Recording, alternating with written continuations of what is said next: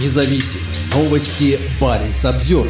Финские власти отказались открывать границу с Россией. По словам финских пограничников, на российской стороне есть потенциальные просители убежища. Граница между Финляндией и Россией останется закрытой как минимум до 11 февраля. Об этом на пресс-конференции заявила министр внутренних дел Финляндии Мари Рантанен. По словам министра, ограничения на трансграничное движение обсуждались правительством в четверг 11 января. По официальной информации, в районах со стороны России все еще находятся иммигранты, ожидающие открытия границы. Угроза возобновления миграции на восточной границе представляет собой серьезную угрозу национальной безопасности и общественному порядку в Финляндии. По мнению властей, очевидно, что въезд произошел под влиянием российских властей или других субъектов. Это явление также связано с международной преступностью, говорится в пресс-релизе МВД Финляндии. Российско-финляндская граница остается закрытой с 28 ноября. В середине декабря финские власти открыли для проезда два КПП, но туда сразу же направились просители убежища из южных стран. Чтобы не допустить миграционного кризиса, границу закрыли снова. По мнению финских чиновников, мигрантам помогают российские власти, чему есть некоторые подтверждения.